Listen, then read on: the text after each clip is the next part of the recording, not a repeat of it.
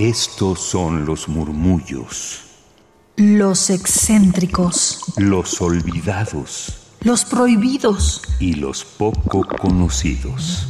Radio UNAM presenta Gabinete de Curiosidades.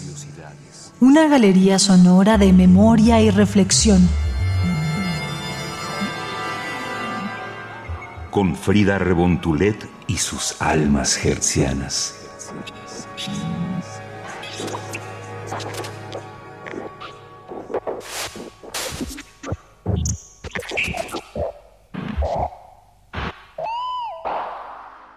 Mis queridas almas hercianas, ¿cómo están? Estamos en los estudios de Radio NAM para transmitir una noticia pues que nos ha encantado en este inicio de febrero de 2023, pero que ya aquí en este gabinete hemos escuchado, difundido y muy orgullosos de presentar la colección Voz Viva de México y también Voces de América Latina. La noticia es que ya en este 2023 ustedes pueden acceder a ella completamente de forma digital a través de sus computadoras, iPads, cualquier dispositivo digital que se pueda conectar a Internet y del cual puedan escuchar audio, pueden encontrar la página vozviva.unam.mx para conocer las 80 voces que de momento están disponibles. Son voces históricas que son las creadoras de la historia de la literatura mexicana y de la literatura de América Latina. Tienen que saber que en la actualidad son más de 650 cintas de carrete abierto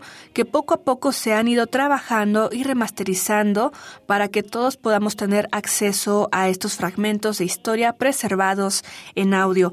Pero como les comento, de momento podrán ser 80 los que puedan consultar y poco a poco se irá llenando todo ese catálogo y se estima que para 2024 estén ya disponibles 285 títulos de esta colección. Haciendo un poco de historia, recordemos que Max Aub, un importante personaje de la cultura en México, trabajaba para la UNAM y propuso hacer el registro de obras en voz de sus autores, con lo cual se consiguió la tecnología necesaria, que era una grabadora Ampex 350 y varias cintas de carrete abierto. Comenzaron a hacer esa grabación de las autoras y autores y, con el paso del tiempo, prestaron esta grabadora a Radio UNAM y es así como también la fonoteca de Radio UNAM pudo hacer su acervo y conservación de grandes voces, grandes programas y transmisiones y que también ahora son memoria del mundo de la UNESCO. Esta colección lo es de hecho, fue de las primeras que obtuvo ese reconocimiento honorífico como Memoria del Mundo de la UNESCO y ahora ustedes lo pueden consultar de forma gratuita y digital en la página vozviva.unam.mx. Recordemos también que esta colección ha pasado por varios periodos de cambio y de personas que también han sido muy destacadas en la literatura y en las artes que nos han permitido disfrutarlo en diversos formatos. Recordemos, por ejemplo, con su creador Max Aub, que propició que se grabaran en cinta de carrete para pasarlos a un vinilo, de ahí después a cassettes, por ejemplo, posteriormente se convirtieron a este formato en CD y ahora en plataformas digitales. Y también se sabe que estarán en algunos puntos estratégicos repartiendo gratuitamente estos libros de la nueva colección pero con un código QR que ustedes al momento de pasarlo con la cámara de, su teléfono, pues podrán acceder directamente al audio. Dentro de este escaparate de autores podrán encontrar, por ejemplo, a la misma Rosario Castellanos, a Luis Cernuda, a Inés Arredondo, de la cual tendremos este audio que hoy presentaremos, a Julio Cortázar, a Elsa Cruz, a Margarita Michelena, a Guadalupe Amor, Julieta Campos, Salvador Novo y muchas más voces. Recordemos también que para hacer el diseño de arte de estos discos desde sus orígenes, por ejemplo, se le comisionó a Vicente Rojo la curaduría de la plástica mexicana de esos tiempos para ponerlo en estas cubiertas. Y es por ello que si indagamos en las ediciones originales y primeras de esta colección Voz Viva, verán pinturas que visten a estos audios como los de Remedios Varo, José María Velasco, Frida Kahlo, José Clemente Orozco, Lilia Carrillo y el mismo Vicente Rojo. Y ya haciendo este recuento histórico Bueno, queremos presentar uno de esos tantos audios. Recordemos que ahorita están disponibles 80 audios, pero recordemos que son 650 grabaciones en carreta abierto las que se tienen y que se están trabajando continuamente para que ustedes puedan disfrutar de un catálogo mayor conforme vaya pasando estos años. Entre ellas está Inés Arredondo. Ella es una escritora que grabó justamente para Voz Viva de la UNAM con el cuento La Tsunamita, un texto narrado en primera persona y en donde la protagonista se enfrenta al derrumbe de la dignidad y el amor filial, como lo podrían describir, y esto se presenta en un ambiente lúgubre que aborda temas como la muerte, la perversión, el amor, la pérdida de la inocencia y el autoritarismo. Esto fue grabado en 1980 y recordemos que Inés Arredondo es una escritora mexicana que nació en Sinaloa, en Culiacán, en 1928 y falleció aquí en la Ciudad de México en 1989, hace 34 años. Y es que sin duda es una de las escritoras más sobresalientes dentro del cuento mexicano. Perteneció a la llamada generación del medio siglo, donde coincidió con intelectuales como Humberto Batis, Juan García Ponce, José de la Colina y Tomás Segovia. Entre otras plumas que se alejaron de tendencias nacionalistas, porque recordemos que era ese cambio también en la transformación de toda la cultura que se generó por parte, obviamente, oficialista del gobierno en lo nacionalista. Y bueno, de ahí se fueron muchos autores desprendiendo a escribir algo más allá de estos temas que estaban muy presentes en ese status quo de entonces. Esta autora, Inés Arredondo, miró más hacia la universidad y la exploración de diferentes temáticas y géneros. Así que escuchemos La Tsunamita de Inés Arredondo, una grabación de 1980 en la colección Voz Viva, y que ustedes pueden ahora también escuchar de forma íntegra, aquí será solamente un fragmento, en vozviva.unam.mx, pero también en descargacultura.unam.mx. Síganos en Twitter, arroba gabinete bajo y con esto me despido. Soy Frida Rebontulet, hasta la próxima. La Tsunamita, Inés Arredondo. Y buscaron una moza hermosa por todo el término de Israel, y hallaron a Bisac Tsunamita, y trajeronla al rey. Y la moza era hermosa, la cual calentaba al rey y le servía, mas el rey nunca la conoció. Reyes 1, versículos 3 y 4. Aquel fue un verano abrasador, el último de mi juventud. Tensa, concentrada en el desafío que precede a la combustión, la ciudad ardía en una sola llama reseca y deslumbrante. En el centro de la llama estaba yo, vestida de negro, orgullosa, alimentando el fuego con mis cabellos rubios, sola. Las miradas de los hombres resbalaban por mi cuerpo sin mancharlo y mi altivo recato obligaba al saludo deferente. Estaba segura de tener el poder de domeñar las pasiones, de purificarlo todo en el aire encendido que me cercaba y no me consumía. Nada cambió cuando recibí el telegrama. La tristeza que me trajo no afectaba en absoluto la manera de sentirme en el mundo. Mi tío Apolonio se moría a los setenta y tantos años de edad.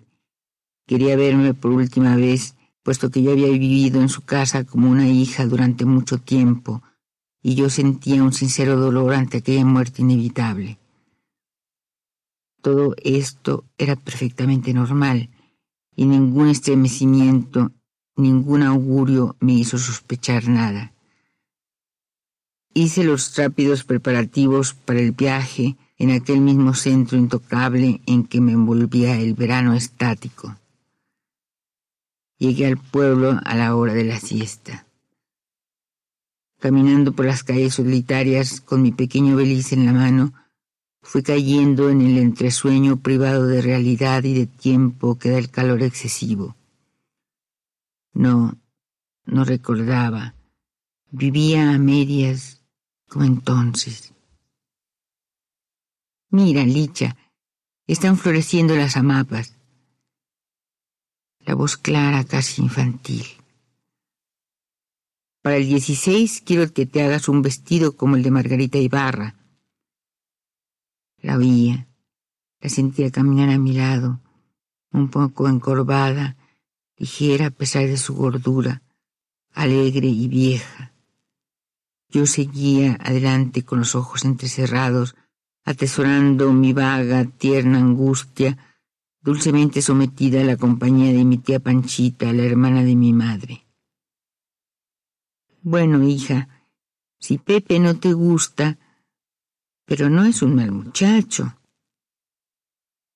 Sí, había dicho esto justamente aquí, frente a la ventana de la Tichi Valenzuela, con aquel gozo suyo inocente y maligno.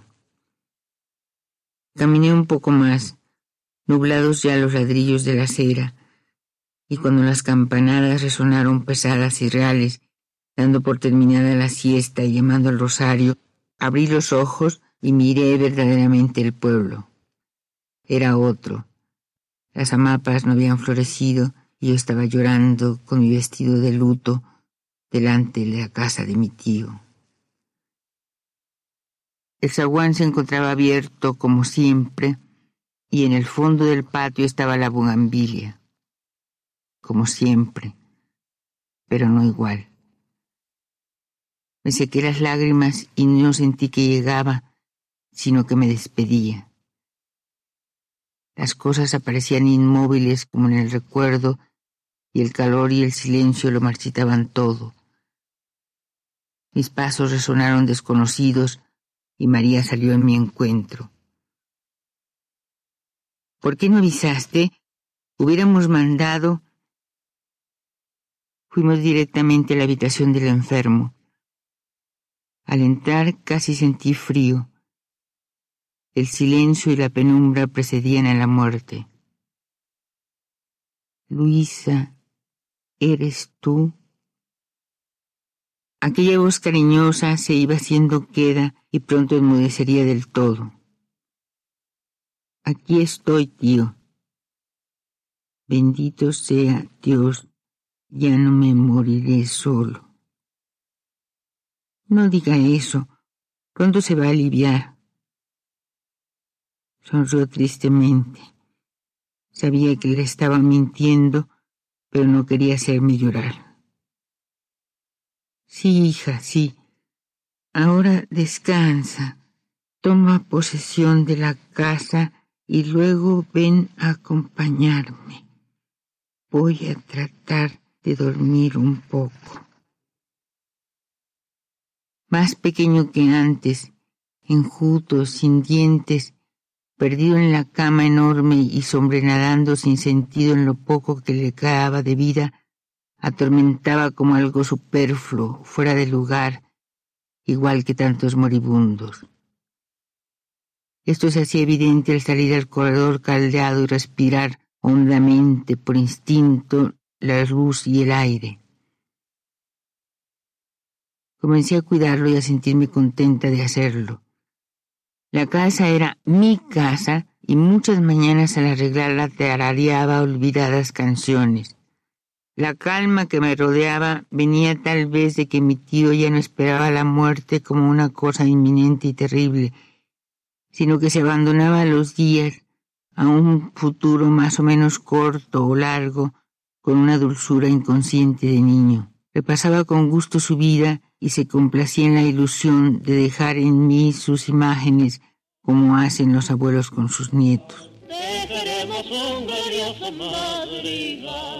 Acabamos de escuchar La Tsunamita de Inés Arredondo, una grabación de 1980 que pertenece al catálogo de Voz Viva, esta colección de obras en voz de su autor que tuvo a bien iniciar el estimado don Max Aub allí en 1959 y que con ello promovió toda una generación de autores para la preservación de su voz y de su obra a través del sonido, y del cual Radio UNAM está muy orgulloso también de preservar, conservar y difundir estos audios que salen desde la fonoteca Gómez Arias de Radio UNAM. Yo soy Frida Rebontulet, síganos en Twitter, arroba gabinetec-bajo. Hasta la próxima.